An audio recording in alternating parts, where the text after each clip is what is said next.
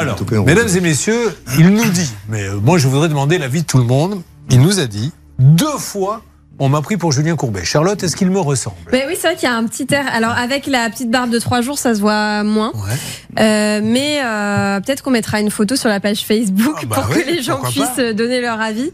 Euh, Il y a un air, clairement. Alors, les lunettes font beaucoup, il faut Oui. dire les choses comme elles sont. hein. Bon, mais ceci étant dit, dans quelles circonstances on vous a pris pour moi?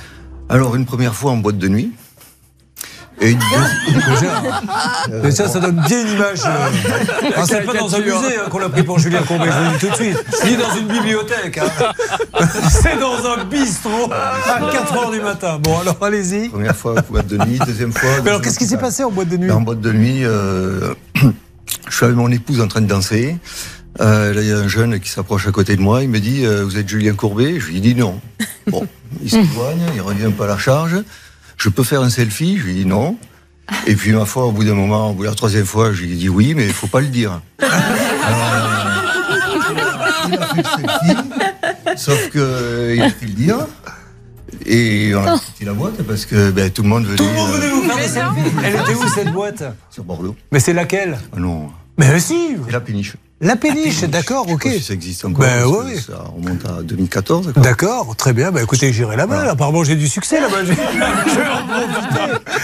Bon, enfin, au moins, ils ont euh, eu le prénom, parce que moi, Hervé Pouchol peut en témoigner. Euh, J'étais dans une boîte, euh, mais il y a très longtemps. hein. C'était à l'époque où il y avait les boîtes de nuit, on payait à l'entrée, et le DJ avait voulu me faire plaisir.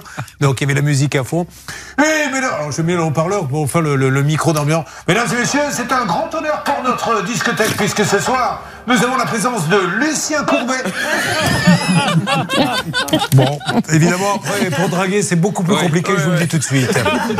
Alors, ça, c'est la première fois. Deuxième fois, on vous a pris pour, pour Julien Courbet. Oui, à l'hôpital, j'ai un Ah. ami hospitalisé, donc euh, on va lui rendre visite. Je rentre, première personne euh, à côté de lui euh, qui est au téléphone. Et puis là, euh, il dit de suite euh, à son ami ou son épouse, euh, il y a Julien Courbet qui vient de rentrer euh, dans la chambre. Bon, sauf que c'était moi, donc Ouais. euh, et mon pote un peu plus loin qui dit euh, ça y est, on t'a reconnu. Ben j'ai dit oui, c'est foutu.